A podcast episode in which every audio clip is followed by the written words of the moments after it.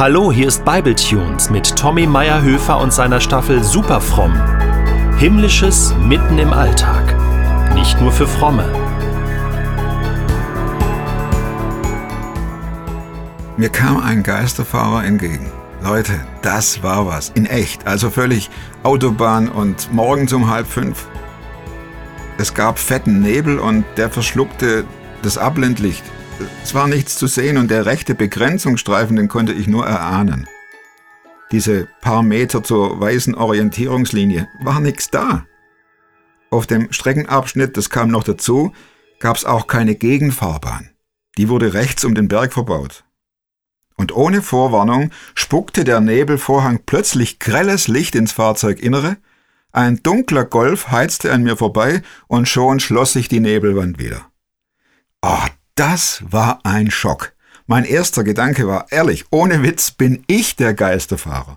Bin ich auf den falschen Zubringer abgebogen? Bin ich derjenige, der Menschenleben in Gefahr bringt? Ohne Übertreibung.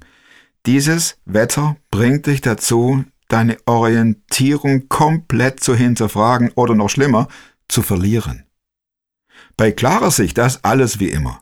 Du kennst jede Unebenheit, kannst die kommenden Ausfahrten alle, alle auswendig aufsagen. Du weißt, wann der nächste Meckes mit seinem Kaffee kommt. Aber im Nebel? Null. Nichts.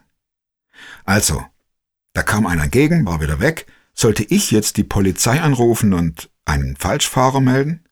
Aber was, ähm, was, wenn ich derjenige bin, der falsch gefahren ist oder fährt? Muss ich mich jetzt selbst anzeigen? Ich fuhr erst mal rechts ran. Warnblinklicht einschalten und überlegen. Wie im Film, tatsächlich wie im Film, checkte ich meine Lage und sprach laut in den Rückspiegel. Also, erstens, du bist auf der Autobahn. Richtig. Dir kam einer entgegen. Auch klar. Auf meiner Spur? War das meine Spur? Da gab's keine Antwort drauf in dem Augenblick. Nebel, nur Nebel. Was tun? Umdrehen, in der Annahme selbst der Geisterfahrer gewesen zu sein? Als ich mir diese Gedanken machte, dachte ich an die großen blauen Hinweistafeln. Und wenn, rief ich mir in Erinnerung, wenn ich richtig bin, wenn ich richtig fahre, dann muss das nächste Schild auf der rechten Seite stehen. Als fuhr ich langsam weiter. Und schon nach kurzer Zeit, Gott sei Dank, nach kurzer Zeit stand's vor mir, rechts, groß und blau mit reflektierenden Buchstaben. Und im gleichen Augenblick warnte der Verkehrsfunk vor einem Falschfahrer. Also der Typ, der Golffahrer und nicht ich. Wahnsinn. Das war meine erste und bisher auch einzige Geisterfahrerbegegnung. Unser Leben, das kann safe, lichtblau durchflutet, mit Regentagen im Gepäck, auf dem Zeitstrahl dahinwandern. Und für Notfälle haben wir dann die passenden Versicherungspolisen im Täschchen und bei Bedarf spannt der bezahlte Schutzengel das riesige Fangnetz unter uns aus. Denken wir. Hoffen wir. Und doch sind wir nicht immer der Chef über links und rechts und oben und unten. Einsetzende Panik betoniert unseren Verstand an die Gehirnwand und wir drehen uns orientierungslos im Raum. Keine Ahnung, welchen Tipp dir der freundliche Guru, der laute Motivationstrainer oder ein wissender Preacherman gab. Atemtechniken helfen sicher weiter, um nicht völlig abzudriften. Sich auf seine eigenen Fähigkeiten zu besinnen ist auch nicht das Schlechteste. Und zu Gott schreien, das mache ich auch. Genau genommen praktiziere ich alle drei Angebote. Die schwierigste Herausforderung dabei? Eingestehen dass ich die Orientierung verloren habe. Den Mut zum Anhalten aufbringen.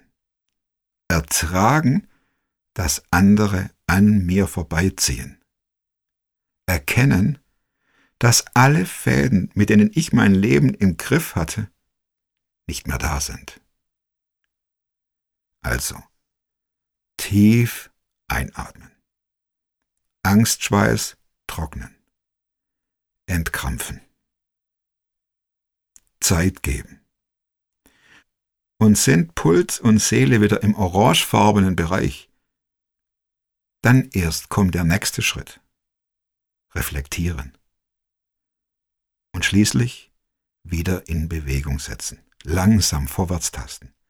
Mit eingeschaltetem Warnblinklicht, das signalisiert, hey, ich bin noch nicht wieder fit, ich bin noch nicht wieder im Reinen, ich bin noch nicht wieder klar.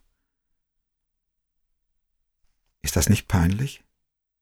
Ich, der Superhero, mit eingeschaltetem Warnblinklicht? Gibt's da nicht irgendwo ein kurzes, heftiges Gebet plus dicke Spende und der Himmel reißt wieder auf? Nope.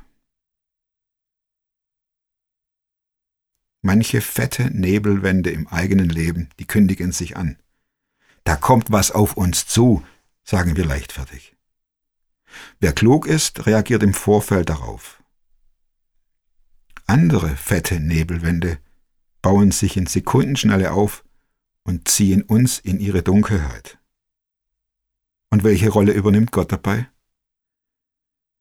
Er lässt sich mit in dieses Gewaber und Durcheinander, in Finsternis und Geisterwelt hineinziehen. Ich bin immer bei dir, verspricht Jesus in der Bibel. Das gilt für Fernsichttage und für alle anderen auch. Gut möglich, dass diese Wahrheit in Vergessenheit gerät, weil sich der Verstand im starren Panikmodus befindet.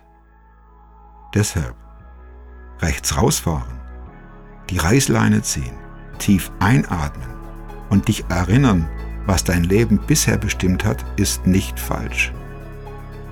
Wag den Schritt, setz den Blinker und komm zur Ruhe.